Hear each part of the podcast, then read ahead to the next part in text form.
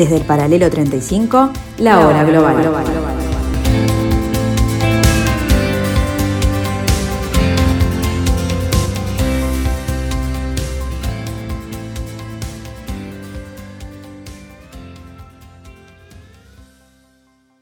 Muy buenas tardes amigos, bienvenidos a este cuadragésimo sexto capítulo de la tercera temporada de esta excusa para tratar de hablar de la realidad internacional junto a ustedes aquí en el paralelo 35 en esto que llamamos la hora global.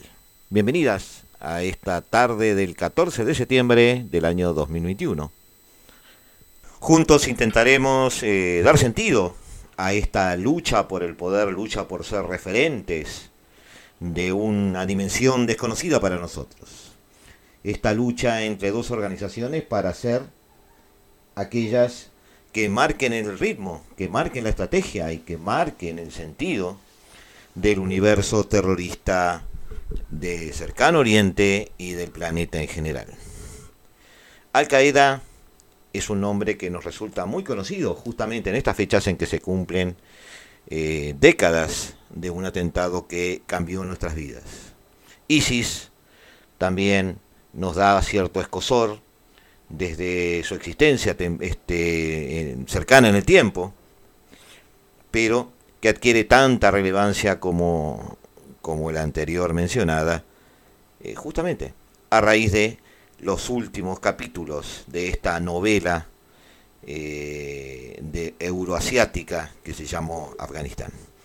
Intentaremos hoy en la tarde tratar de eh, ver las diferencias entre ambos, cuáles son sus orientaciones y cuál puede ser su futuro protagonismo en el área en la cual se desenvuelven como eh, organizaciones terroristas. Veremos si podemos lograrlo amigos. Agradecemos vuestra paciencia y vuestra compañía. Arrancamos con este nuevo capítulo de La Hora Global.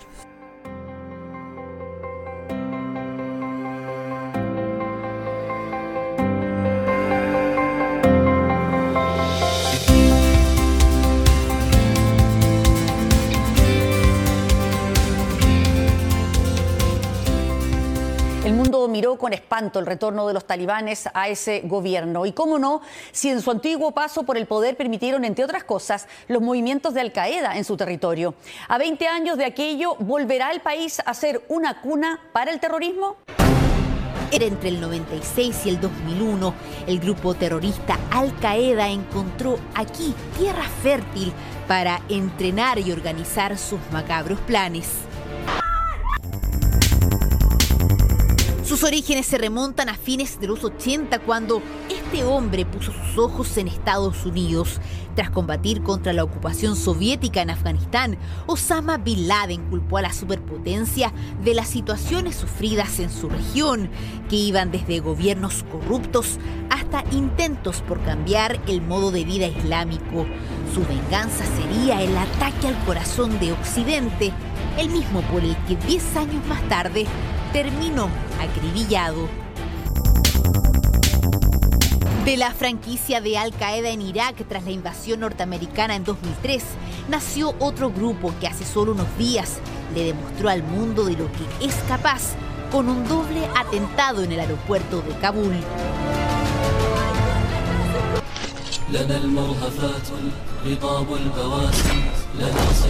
La CADE su nombre hace referencia a la región del Khorasan, una suerte de filial afgana del Estado Islámico, la milicia que en 2014 sorprendió por su crueldad y por autoproclamar un califato en el norte de Siria e Irak.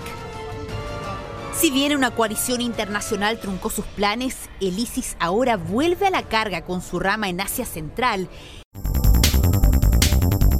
Amigos, todos hemos escuchado, hemos leído y hemos hablado por qué no decirlo, sobre lo que ha sucedido en Afganistán. Hemos hablado sobre cuáles han sido los defectos de Estados Unidos sobre el terreno. Hemos sacado punta al lápiz y tratado de entender la historia de lo que sucedió en estos 20 años, pero sobre todo más allá de ellos, llegando incluso a los tiempos de dominación soviética sobre el territorio afgano. Si quisiéramos seguir teniendo un análisis más fino aún, apoyado en elementos culturales, geográficos, y sociales, podríamos irnos bastantes décadas más atrás. Pero en definitiva, los talibanes volvieron al poder. Eso es lo que nos golpea hoy en los titulares de las agencias internacionales. Los talibanes, por segunda vez, volvieron al poder. Por segunda vez, una potencia extranjera, nada menos que una de las dos principales, tuvieron que abandonar el país. Vistos como una especie de demonio sobre la tierra, vimos avanzar en prácticamente 11 o 12 días y tomar casi el 80% del territorio afgano para finalmente, ocho días después, tener un control total sobre el territorio, incluso sobre el Valle del Panjir. Ahora bien, estos demonios sobre la tierra en realidad habían sido despojados del poder por Estados Unidos en el 2001 porque ellos albergaban grupos terroristas que se suponía iban a ser eliminados de la faz de la tierra con la intervención norteamericana. Hoy, con la vuelta al poder de estos afganos de turbantes negros, vemos que siguen presentes sobre el terreno. Dos siglas que nos ponen nerviosos, Al-Qaeda e ISIS. Los grupos terroristas que están en boga en este momento, quienes portan las armas que hacen temer a Occidente, siguen sobre el terreno. Según la mayoría de los analistas que conocen Afganistán, nunca se fueron. Según la mayoría de los analistas que tratan de analizar el futuro, tener alguna perspectiva sobre el mismo, serán protagonistas en los próximos años. Con Rodrigo Melgar vamos a tratar de ver, de entrever, qué protagonismo tienen estos grupos por una sencilla razón. Una vez que los talibanes han llegado al poder, estos demonios sobre la tierra presentan temores entre los occidentales, pero cada hora que pasa empezamos a ver cómo se acrecienta en forma muy rápida, pero además en forma eh, podríamos decir, muy explosiva, un enorme temor sobre la presencia de estos dos grupos. Es decir, los talibanes no eran el cúmulo de la violencia armada y del peligro para Occidente que creíamos ver. Los talibanes quizás son solo una parte de la cadena que nos lleva a la presencia de estos grupos que, como dije, nunca se fueron y que han sido, son y parece que van a ser los principales enemigos sobre el terreno en el área terrorista. Bienvenido, Rodrigo, ¿cómo andás? Espero no haber metido mucho la pata en esta presentación. No, en absoluto, Gustavo, la verdad que me encantó, sinceramente. Y un placer, como siempre, poder estar acá con ustedes. Estamos hablando de Afganistán, pero Afganistán es un pretexto. En realidad, lo que sucede en Afganistán es que allí se albergó Al Qaeda, desde allí se hicieron este, atentados que nos movilizaron a todos, y además tenemos hoy una nueva sigla sobre el terreno, como si fuera una nueva grifa, una nueva marca de ropa, que es ISIS. La presencia de Al-Qaeda ISIS no solo se menciona cuando se habla de Afganistán. Muchas veces hemos analizado el Sahel africano y hemos hablado de la presencia allí de grupos terroristas que, este, además eh, de Boko Haram, eh, son estos, justamente. También hemos visto como en Siria ISIS tuvo una presencia bastante protagónica, contrarrestada con una presencia también protagónica de los kurdos, de los cuales algún día eh, merecen que tengamos un programa para hablar de ellos. Eh, y en definitiva, eh, muchos empiezan a verlos o quieren verlos en forma este, así muy sui generis, como dos caras de una misma moneda. Pero todo tiene su historia. Al Qaeda es el surgir de un grupo terrorista que nació de lo que yo llamo el cordón umbilical sunita, a vos te, gustó la frase, porque en su momento fue un instrumento de Arabia Saudita, vía Pakistán, vía las madrazas pakistaníes que formaron talibanes para luchar contra la ocupación soviética en Afganistán. Ese fue el nacimiento de Al-Qaeda. ¿Estamos bien? Sí, sí, sí, estamos bien. De hecho, en realidad, em, Al-Qaeda tiene un fuerte componente eh, saudí, incluso a veces involuntario, como fue el tema de Bin Laden, que a posteriori terminó, digamos, en realidad incluso muy enemistado con la, con la jerarquía de saudí, pero, mm, efectivamente, sí, sí, a nivel de génesis estamos muy bien, muy bien, digamos, alineados. Ese primer, eh, esa primera lucha de los afganos, los afganos de a pie, contra los soviéticos, terminó la retirada soviética y una especie de eh, gobierno de todos contra todos, de parte de los mujahidíes triunfantes en la guerra contra los soviéticos, pero también implicó la salida de escena de más de 220.000 estudiantes afganos que salieron de las 2.200 madrazas talibanes o escuelas teológicas, como queramos llamarle, instaladas en los territorios pansures cercanos a en la frontera entre Pakistán y Afganistán, que en definitiva terminaron luego luchando contra sus propios compatriotas y de la mano de sus turbantes negros entrando en Kabul y tomando el poder allá por el 96, 97. creo que estoy bien en las fechas. Al Qaeda seguía allí. Al Qaeda creció con un gobierno talibán. Al Qaeda es entonces un grupo terrorista financiado por sauditas en un principio y también por Estados Unidos, hay que reconocerlo, que luego se acoge dentro del territorio afgano y que empieza a crecer y empieza a elaborar su estrategia ante Occidente. Digamos que cambió de enemigo en algún momento Osama Bin Laden. Sí, de alguna manera, o sea, siempre hay un recorte de diario muy popular que circula por ahí, eh, en el cual, o sea, mm, se habrían hablado loas de un guerrero mujahidín joven y valiente, que bueno, que dice, se dice que, que era Osama Bin Laden, ¿no? O sea, a veces se cuestiona en un poco los orígenes de dicho recorte y eso, pero de ser verdad sería muy, sería, obviamente habría una gran ironía, digamos, de la, de la, de la historia detrás de ello, ¿no? Y, y, bueno, efectivamente sí, o sea, hay una conversión de, de, alguna manera de que, el, de que el amigo del ayer es el, el enemigo de hoy, ¿no? Porque faltando, obviamente, careciendo el enemigo soviético que servía de alguna manera como, como, ¿cómo llamarle? Prisma o, complemento, digamos, de, este, de, este, de, este, triángulo que era de las relaciones internacionales de la Guerra Fría, eh, no tenemos ya en realidad sobre qué apoyar la retórica al enemigo, ¿no? Antes teníamos el amigo, el enemigo de mi, enemigo es mi amigo, pero cuando ya tenés más enemigos, o sea, ¿qué pasa con tu antiguo enemigo? Con, con tu amigo que era tu enemigo antes, o sea, se revierten a veces los patrones porque no tenemos ya la cohesión que nos aportaba el enemigo soviético. Y, ahí entonces en esos años, entre el 96 y el 2000, podríamos ubicarlo ahí, Al Qaeda muta. Así es. Hay una reconversión, digamos, de, lo que son los patrones de, digamos, de los dos targets de Al Qaeda. Tenemos, por ejemplo, ahí el, bueno, primer atentado contra el World Trade Center, que fue el fallido, que fue en el, parking.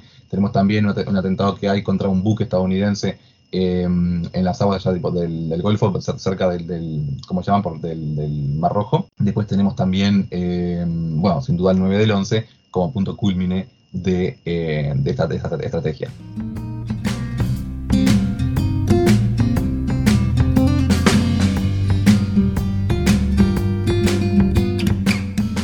Seguimos aquí en el 1170M de vuestro dial, en la tarde de Radio Mundo, en unos instantes.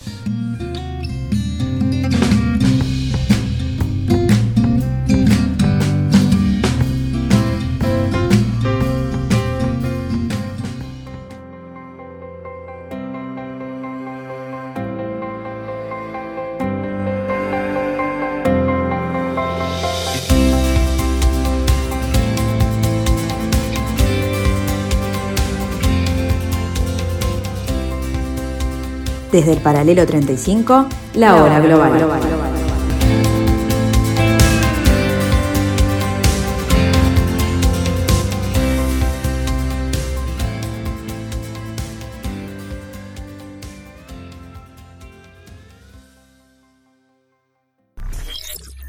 La organización terrorista Al Qaeda difundió este sábado un video de su líder, el egipcio Ayman al-Zawahiri, en el vigésimo aniversario de los atentados del 11S en Estados Unidos. Al Qaeda difundió estas imágenes bajo el título Jerusalén nunca será judaizado, donde aparece al-Zawahiri hablando durante más de una hora sobre una amplia diversidad de temas, en especial la causa palestina. El grupo terrorista ha difundido el video en medio de rumores sobre el mal estado de salud e incluso la posible muerte del líder, que según informes del Consejo de Seguridad de la ONU, se encuentra en algún lugar entre Afganistán y Pakistán. Sin embargo, el video no da detalles sobre la fecha de su grabación, aunque el propio al-Zawahiri hace referencia a la retirada de tropas de Estados Unidos de Afganistán. Hoy está saliendo de Afganistán roto y derrotado después de 20 años de guerra, dice al-Zawahiri en el video mirando a cámara. Vamos a aclarar que para la sociedad, lo que voy a decir no sé si está bien dicho, pero para la sociedad terrorista de finales de los 90, eh, Al-Qaeda fue una novedad, fue un grupo eh, mucho mejor organizado que el común de los terroristas, porque eh, Al-Qaeda no era el único grupo terrorista del momento, Pero, pero fue el único grupo con vocación eh, global, con vocación de salir de las áreas del cercano oriente, del, de, digamos, del, del área del Cáucaso este, y, de Eurasia en sí, del Golfo, para, para tratar de este, llevar su lucha fuera de, ese lugar, ¿no? Y lo importante en realidad a la hora justamente de catalogar estos grupos terroristas, es bueno, lo primero que nada está bueno distinguir lo que es una insurgencia, como eran los talibanes de un grupo terrorista, como es Al Qaeda, ¿no? los, talibanes, por ejemplo, que, o sea, que si bien uno piensa, lo ve todo y como todo, digamos, más o menos lo mismo, pero es una distinción muy aguda entre uno y otro.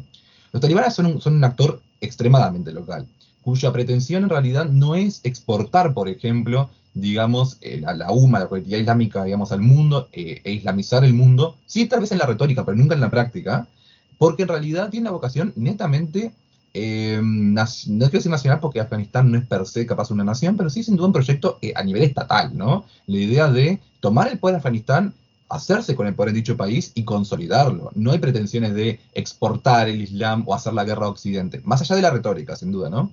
Mientras que Al-Qaeda en realidad tiene una vocación netamente global. O sea, una, una, como vos bien mencionabas, es, es un grupo que es de alguna manera eh, novedoso en su incursionar en el ataque a Occidente. No es que previamente no lo hubieran habido, porque por supuesto tenemos en realidad en, la década de los 70 80 en el medio del, conflicto árabe-israelí, tenemos por ejemplo obviamente el famoso atentado, los atentados palestinos que hubo en, aquellas décadas y todo, pero eran de igual manera, el enfoque era la reivindicación, si por más que, por más que efectivamente tuvieran alcance global porque atacaban a Occidente, el enfoque puro y duro era reivindicar una patria palestina, en realidad. No así, em, digamos, em, lo hago de vuelta porque son una puerta chirriante. El enfoque No, no, no importa, no importa, no te preocupes. Esto es Radio Verdad. perfecto, aguante. Bien, entonces el, tema, claro, es que el, el, el enfoque. Sí, entiendo, o sea, Yasser Arafat no pensaba exportar su visión geopolítica claro, no, a través de la, la, OLP, o mismo incluso al día de hoy, poner, si pensamos hoy, eh, jamás, son grupos cuyos, o sea, o sea, jamás, por ejemplo, por hoy no tiene una pretensión de exportar la UMA a nivel internacional, lo que quiere es reivindicar una patria palestina, o sea, es, un, objetivo extremadamente local. Lo novedoso al quedar justamente es declarar una guerra, primero que nada, la retórica eh, maniqueísta de buenos y malos, digamos, del mundo musulmán contra Occidente, que los, y los musulmanes los, lo fundamentan en lo que es el Dar al Islam, que es, digamos, el mundo del Islam, el mundo de la paz, si mal no recuerdo, se traduce, y Dar al-Harb, que es el mundo de la guerra, de alguna manera, que, es obviamente la contraposición, es un mundo blanco y negro, binario, ¿no? Buenos y malos. Y es, eh, bueno, es novedoso también, obviamente, o sea, no a nivel retórico, pero en implementación, o sea, llevar a cabo la guerra contra ese, contra ese enemigo en términos binarios es una cosa sui generis, sí.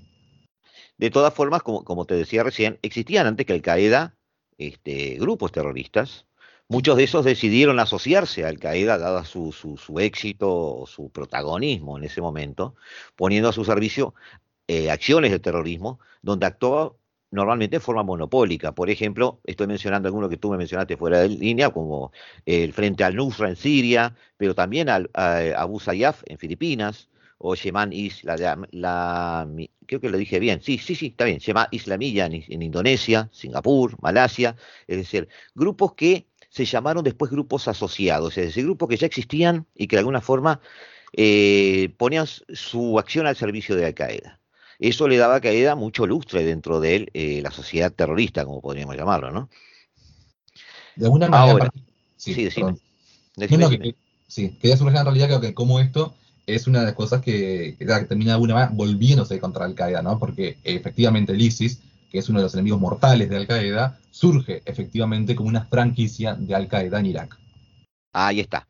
Eh, Al Qaeda realiza los ataques eh, del 11S inclusive, que fue el detonador de la invasión norteamericana a Afganistán.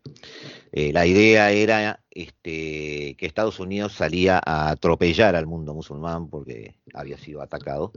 Era una especie de legítima defensa global, según palabras de Bush y eh, sale a la casa de Osama Bin Laden, invade Irak eh, y allí tiene su éxito militar. Y se supone que Al Qaeda queda reducida a una expresión, si no mínima, por lo menos eh, arrinconada en las montañas del, del este de Afganistán, en el sur de Irak y en algunos otros bolsones y por supuesto en Pakistán, porque recordemos que Osama Bin Laden en definitiva cuando fue muerto no estaba en Afganistán, en realidad este, estaba en Pakistán. Y Al Qaeda ve entonces cómo eh, militarmente deja de ser tan relevante debido a eh, el despliegue militar norteamericano.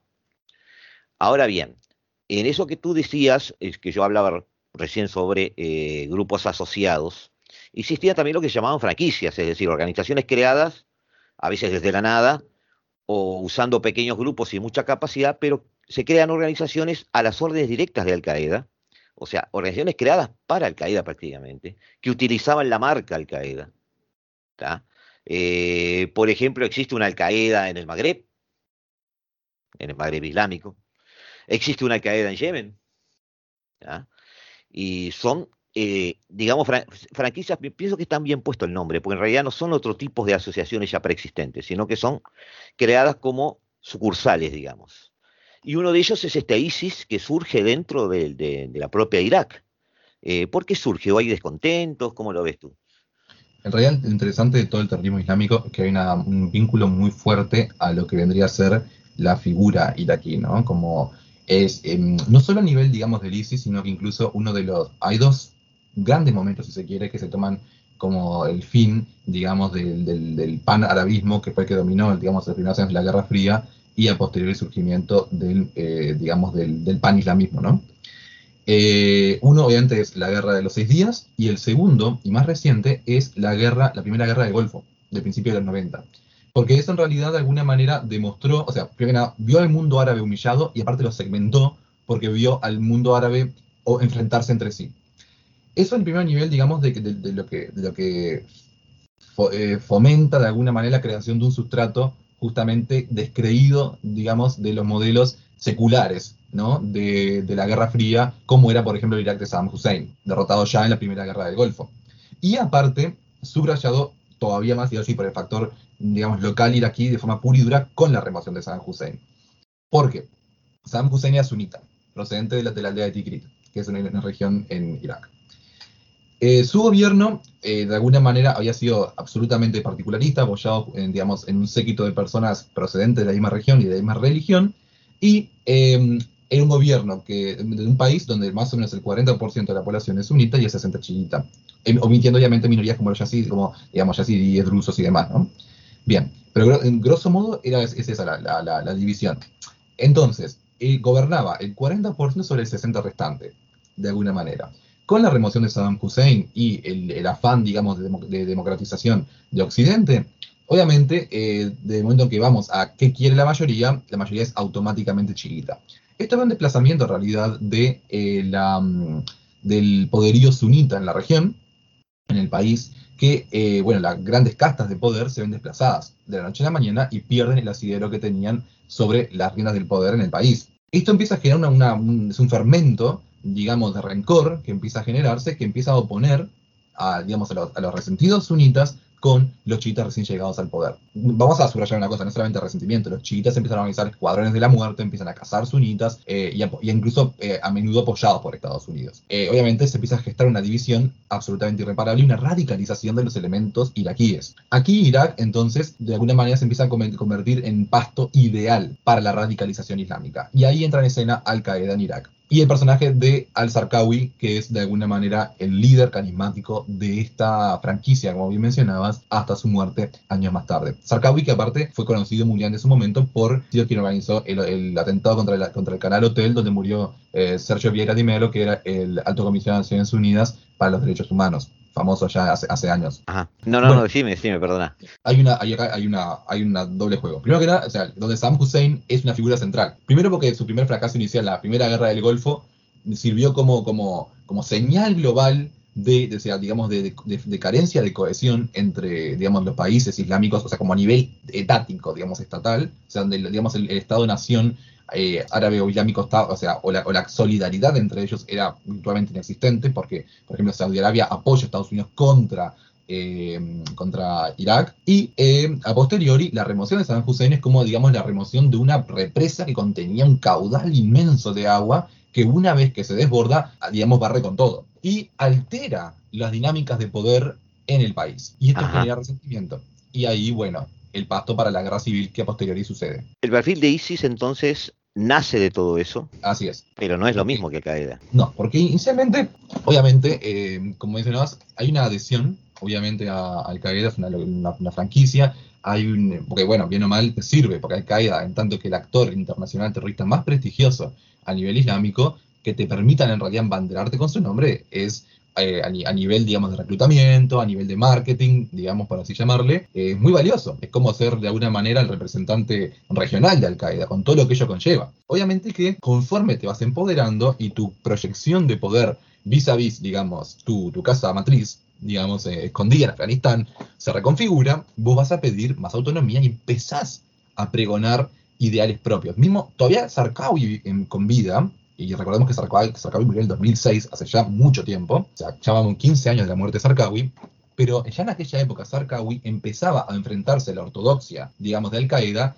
declarando una guerra contra, por ejemplo, los chiitas, que jamás estuvo, o sea, recordemos que los chiitas son la otra gran, digamos, corriente, como decíamos, de, los, de, los, de los, musulmanes, que jamás estuvo dentro de los patrones de, de Al-Qaeda. Al-Qaeda siempre dirigió su guerra contra Occidente. Nunca fue la idea hacer una guerra interna eh, musulmana, pese que Al-Qaeda es sunita, pero jamás adhirió a esos parámetros. Y obviamente empieza a ser, eh, pronto es un paria. Y Al-Qaeda en Irak empieza a ser esa célula paria que después termina rompiendo con la casa matriz y constituyéndose en el ISIS. Con un perfil netamente, y esto es muy importante, netamente iraquí y, sunita. O sea, es como que tiene un carácter absolutamente particularista. O sea, y de hecho muchos eh, eh subrayan que, el ISIS nunca se pudo desprender genuinamente de, esa, de ese sustrato iraquí que lo conformó. Bueno, de hecho, de hecho, en sus primeros momentos, ISIS, cuando se va creando, eh, recordemos que estamos en un momento de dominación norteamericana en Irak, muerto Hussein, con una especie de gobierno iraquí que Estados Unidos quiere hacerlo funcionar un poco artificialmente, como sucedió en Afganistán. Este, pero de hecho, ISIS surge desde dentro de las estructuras del propio pueblo iraquí y su organización surge aprovechando estructura estatal de Irak. Es decir, ya surge desde una especie de identidad iraquí muy enojada con Estados Unidos, muy enojada con Al Qaeda también, y los líderes de ISIS como tú bien decías, o la forma en que lo estás planteando, evidentemente hundieron el cuchillo en el tema religioso y levantaron la bandera de la yihad como una especie de luz verde para todo. Y esa es la diferencia. Sí, es muy inseparable. ahí vienen las decapitaciones, ahí viene todo eso. Claro, es que uno tiene realidad que generalizar, digamos, todo, pero mismo de alguna manera Al Qaeda, de cara, por ejemplo, a la persecución de, los chiitas que, que, en su momento realizó el ISIS, Al Qaeda, por ejemplo, protestó contra ello y tildó en realidad a ISIS de, de, bárbaro, básicamente, frente a ello. O sea, increíble la caída consigo alguien como, o sea, quien orquestó el 9 del 11 pueda llamar a alguien bárbaro, pero lo llegó a hacer con el ISIS en su momento porque, claro, se pasaban de raya, entre comillas, como que fueran demasiado lejos. O sea, si los hayan ido muy lejos, estos fueron demasiado lejos, según la retórica de Al Qaeda. Y con un eh, aparato militar sobre el terreno eh, que Al Qaeda no llegó a tenerlo. En el fondo que también obviamente es un tema de envidia, ¿no? O sea, Al Qaeda miraba, o sea, desde, los confines justamente de las montañas en Afganistán y en Pakistán, miraba cómo el ISIS abiertamente ocupaba Mosul, proclamaba un califato, digamos, un califato islámico, eh, a, digamos, a, viva voce, digamos, en el, eh, ahí en la, en, la, en la gran mezquita de Mosul, y sin necesidad de andar escondiéndose, libraba una guerra convencional con un cuasi ejército irregular, por lo menos, pero en el campo, con armamento, con vehículos, eh, incluso con, con, cosas tan, digamos, o sea, traía los pelos que pueden saber, como, la, como las refinerías móviles que tenían de, petróleo y que el, que el ISIS lograba colocar en la escena internacional, porque tenía compradores, si no, no se sustentaba.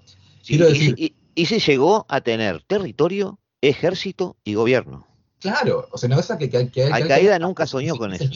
Claro, Al Qaeda nunca soñó porque le pareció una, locura, como eh, es, impensable. Y el ISIS lo concretó en el espacio de muy poco tiempo. Y, y la clave como mencionas ahí, el, nexo iraquí es muy importante, porque el ISIS siempre tuvo un asidero justamente en, de alguna manera, la base, en, los cimientos iraquíes, donde tuvo, donde tuvo en su mayor poder durante mucho tiempo. Después se desplazó a Siria, obviamente, y ahí también prosperó, aunque, digamos, nunca, eh, digamos, incluso los estudios, eh, casos que hay, porque no se conoce tanto todavía del ISIS en la interna, pero incluso los estudios que hay sobre las, la rivalidad en el seno del ISIS, subrayar, por ejemplo, que siempre hubo una pugna entre, digamos, unas élites más consagradas, más, más eh, digamos, abocadas al, al sustrato iraquí, y bueno, todo proveniente, digamos, de, de, Irak, etcétera, con las facciones en realidad recientemente incorporadas, como por ejemplo aquellos elementos sirios, por ejemplo, que eh, bueno, no llegaban capaz a, la cúpula del poder que seguía haciendo, digamos, estando en manos iraquíes. De todas formas, eh, la idea,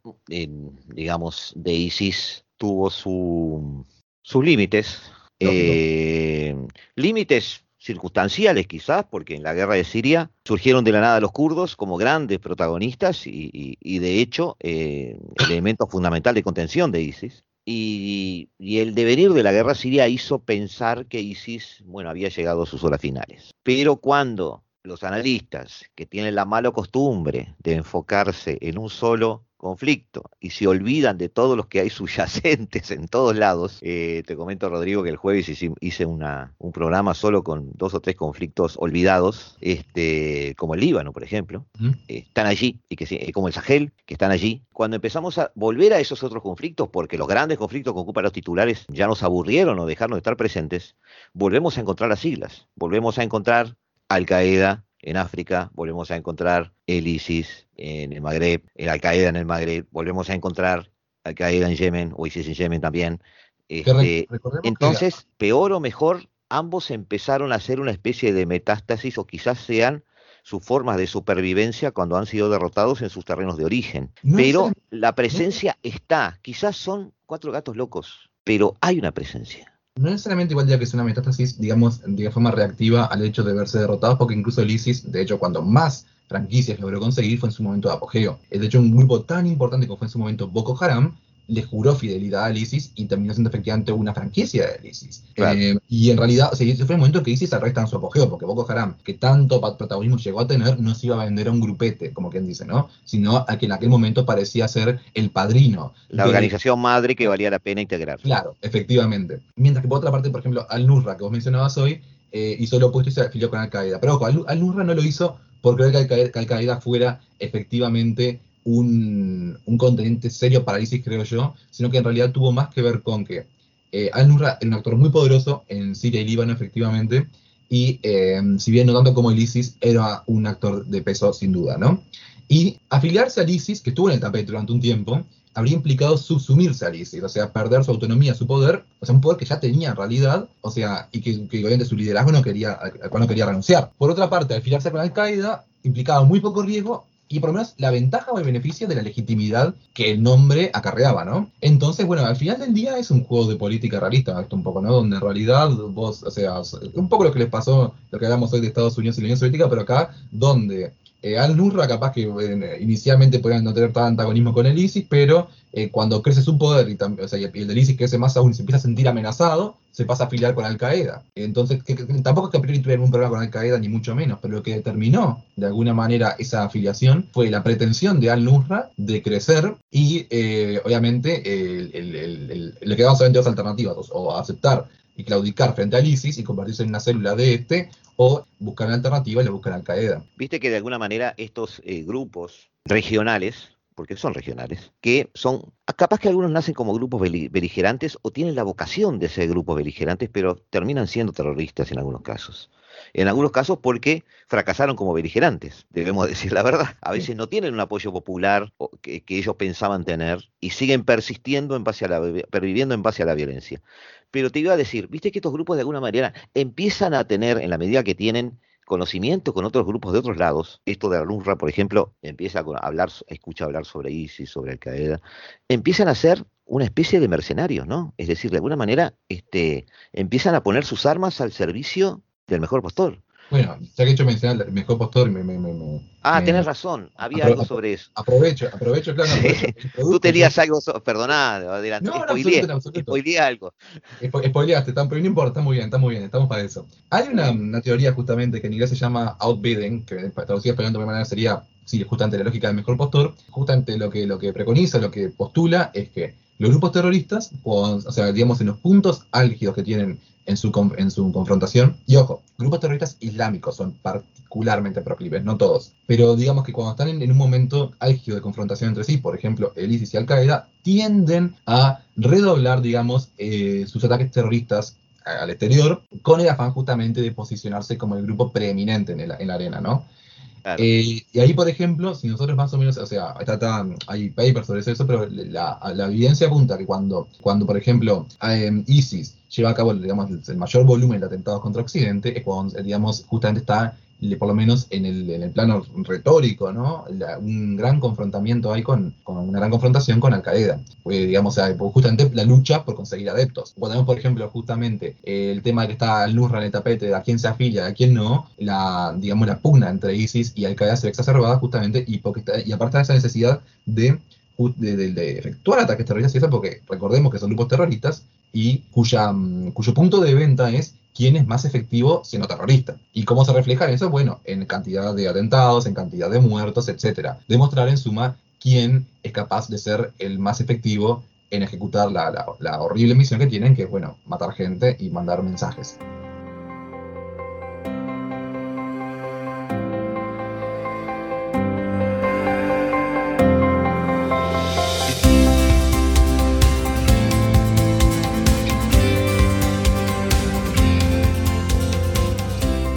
Unos minutos nada más y ya volvemos amigos en la tarde de Radio Mundo en la hora global.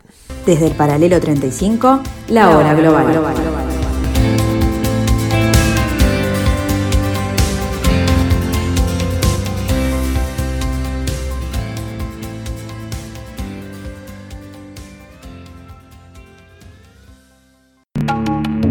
El 11 de septiembre de 2001 el mundo vio en directo cómo el terrorismo islámico golpeaba a Occidente en uno de sus corazones, Nueva York. Cometido por Al-Qaeda, el grupo talibán liderado por Osama Bin Laden y asentado en Afganistán, se convertiría en el principal objetivo de George W. Bush, presidente norteamericano.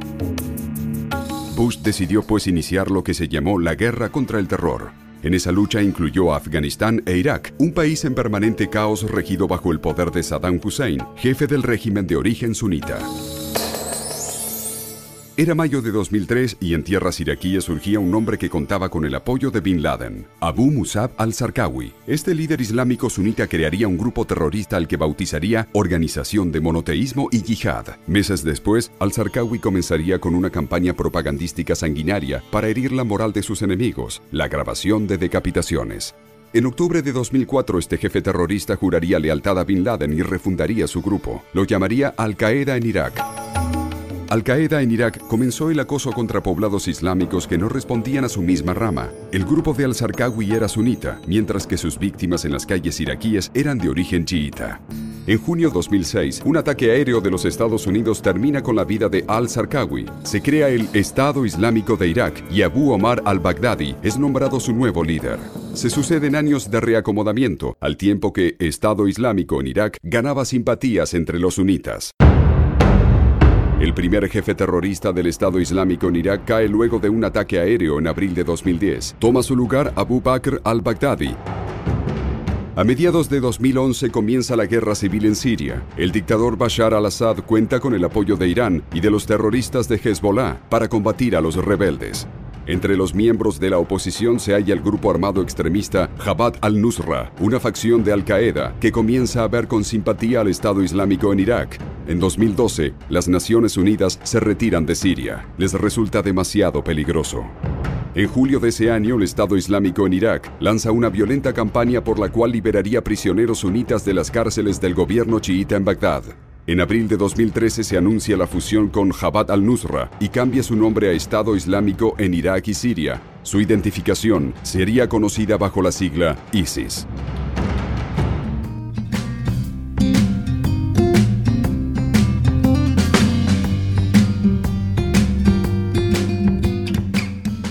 Sobre el terreno, en Afganistán y en el mundo, eh, ¿a quiénes ves de los dos, de estos dos grupos, con más posibilidades de, mantener su, potencial bélico.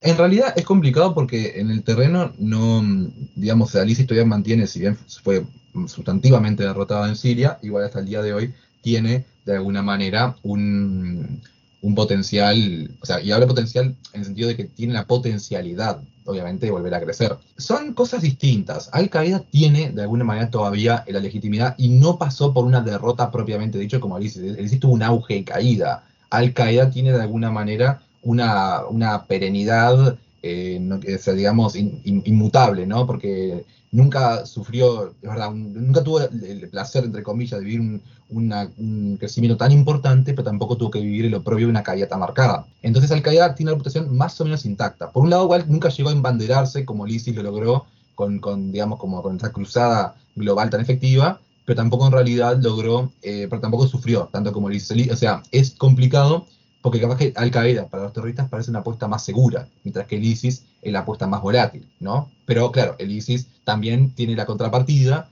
de que cuando uno apuesta por, digamos, por el caballo que no promete tanto, capaz que, bueno, que tenés más dividendos mayores, si, te sale bien, ¿no?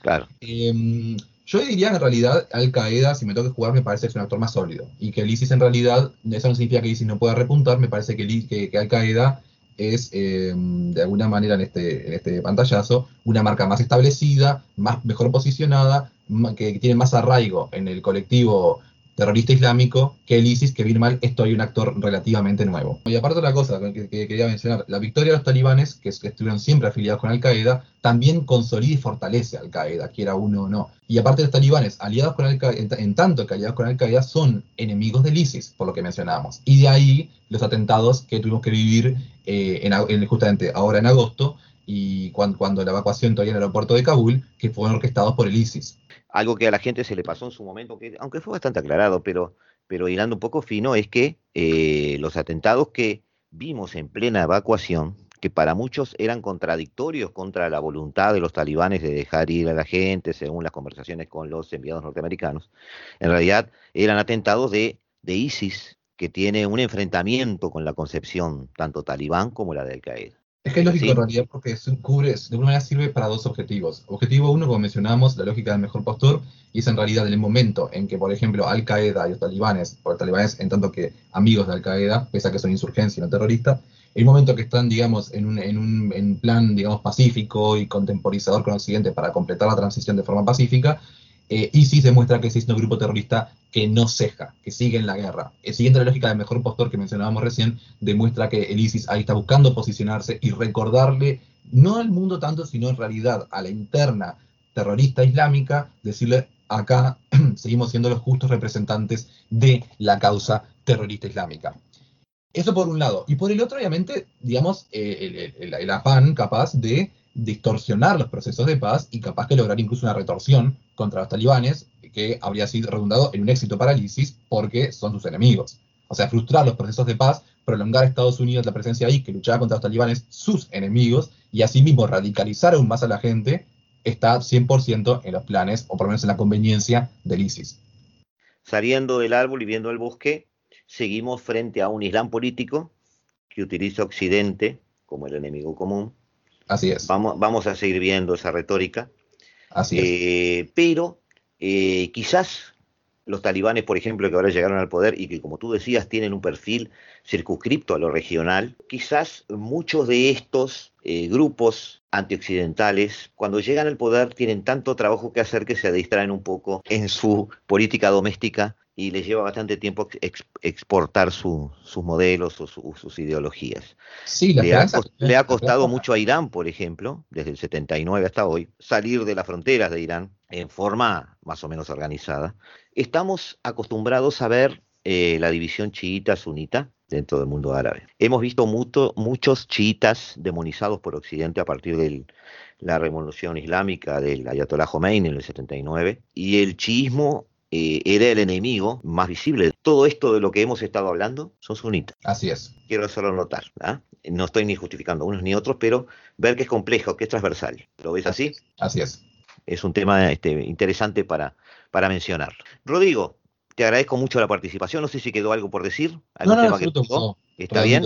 Redondeamos, redondeamos esto. Bueno, otro programa de lujo, gracias a Rodrigo Melgar Ah, por Este, favor. vamos a tener que, no sé, poner acá alguna especie de canasta o, o algo para mandarle, a- mandarle algo a Rodrigo, este, y, y- o si no, de alguna manera, no sé, mimarlo de alguna forma. Ya encontraremos la manera de seguir invitándote y seguir tratando temas de interés internacional. Por favor. Muchas gracias, Rodrigo. Un abrazo. Un placer. Muchas gracias. Un abrazo.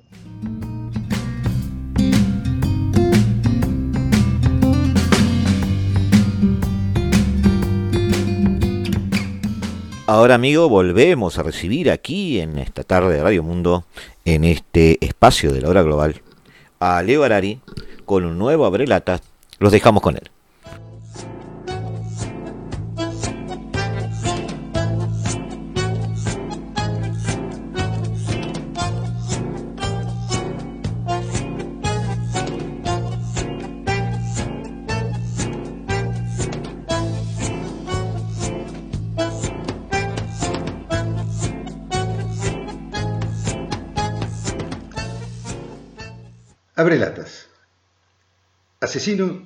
Y suicida.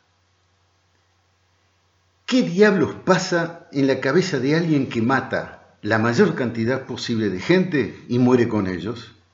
¿Está loco? ¿Es fanático? ¿Está desesperado? Lamentablemente son preguntas que nos hacemos a menudo frente a las noticias de atentados islamistas. ¿Qué tienen en la cabeza? El doctor James Gilligan trata de responder. Es un profesor de psiquiatría en la Universidad de Harvard, autor de varios libros sobre la violencia y ha pasado más de 30 años entrevistando y estudiando criminales, asesinos seriales, condenados a muertes en espera de ejecución y otros delincuentes violentos. Este psiquiatra es también un asiduo lector de Osama bin Laden y otros teóricos del fundamentalismo islámico. Su primera afirmación es que los terroristas, a pesar de cometer actos que a nosotros nos parecen irracionales, no están locos. Saben lo que están haciendo. El motivo del comportamiento violento, dice Gilligan, puede encuadrarse en la vergüenza abrumadora y la culpa desencadenada por la humillación y el desprecio, como en otros crímenes violentos. Pero en el terrorista, pasar al acto es, además, un camino de gloria y de resurrección. El mártir vengador renacerá en el más allá, puro, digno y respetado.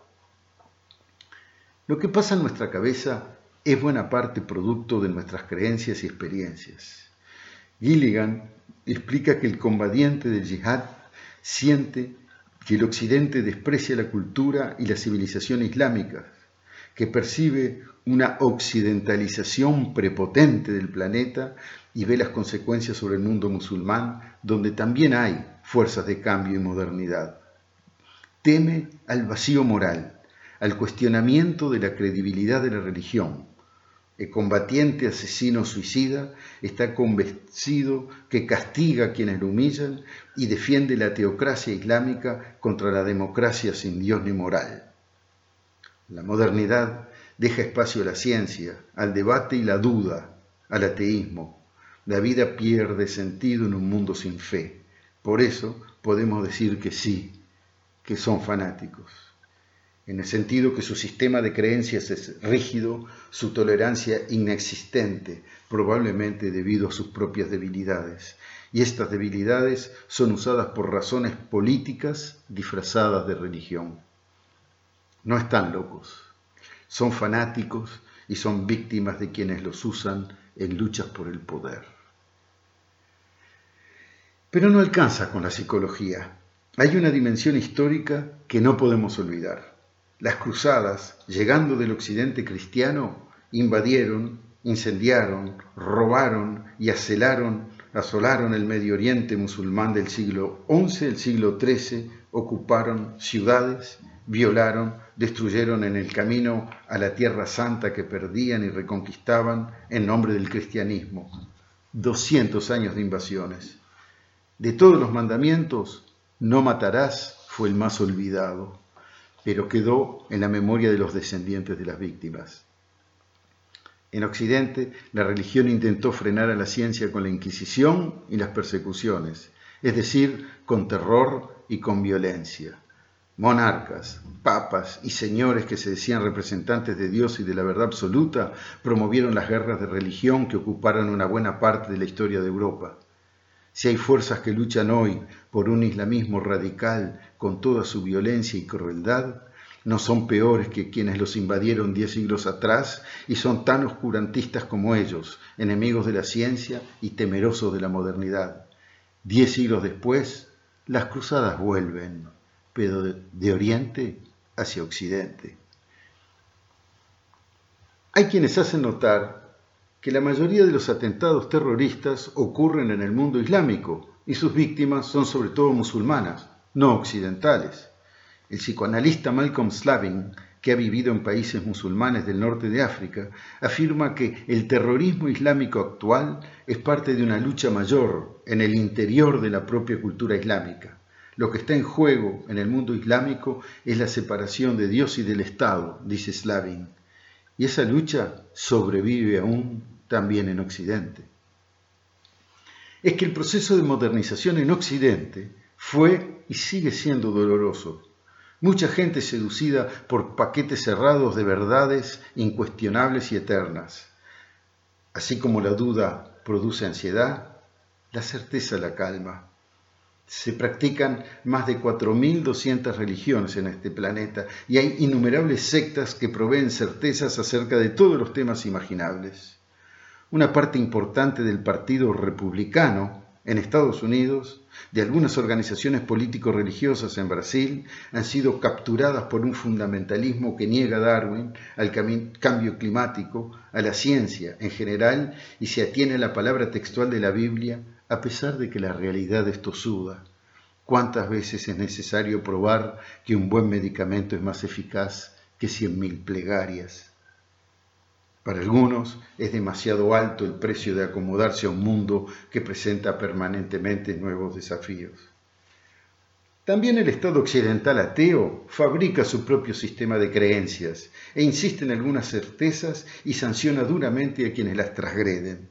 La patria o la tumba, libertad o con gloria morir la jura de la bandera, son ese tipo de eslogans y de rituales repetidos sin cesar que fabrican patriotas que llegado el momento creerán que cumplen con su deber y morirán matando. Luego de la toma de Kabul, algunas organizaciones protrumpianas han expresado admiración por el talibán. Hemos visto declaraciones que afirman que son patriotas, que dieron todo para expulsar a un invasor extranjero, que creen que la sociedad debe estar organizada bajo la ley de Dios y que cada cual debe ocupar un lugar preciso en la sociedad. La profesora Cynthia Miller Idris, en su libro Odio en la Patria, la nueva extrema derecha global, dice, la admiración de la extrema derecha por el extremismo islamista no es nada nuevo la extrema derecha ha visto desde hace mucho tiempo paralelismos con las ideas de los terroristas islamistas sobre el choque de civilizaciones y el rechazo del occidente liberal, el multiculturalismo, el feminismo y los derechos de las minorías. Los terroristas islamistas y los supremacistas blancos expresan visiones apocalípticas similares y deseos paralelos de un califato territorial y un etnoestado blanco despliegan el mismo tipo de estrategias terroristas violentas, desde la ejecución rápida de enemigos hasta el abrazo del martirio, para acelerar el proceso hacia el fin de los tiempos. El debate tiene aún muchos aspectos para cubrir. Entre tanto, mantengamos la cabeza fría, sin locura, sin fanatismo y sin desesperación.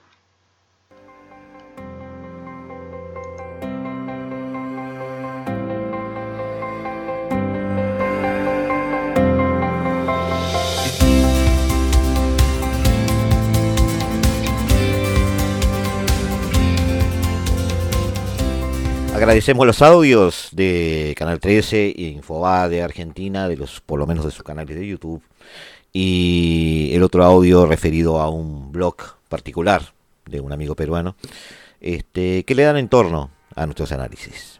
Música, la mejor música del mundo, sinónimo Eduardo Rivero, sinónimo se hace tarde. Con ello los dejamos en la tarde de Radio Mundo y nos despedimos. Será hasta el jueves. Desde el paralelo 35, la hora global.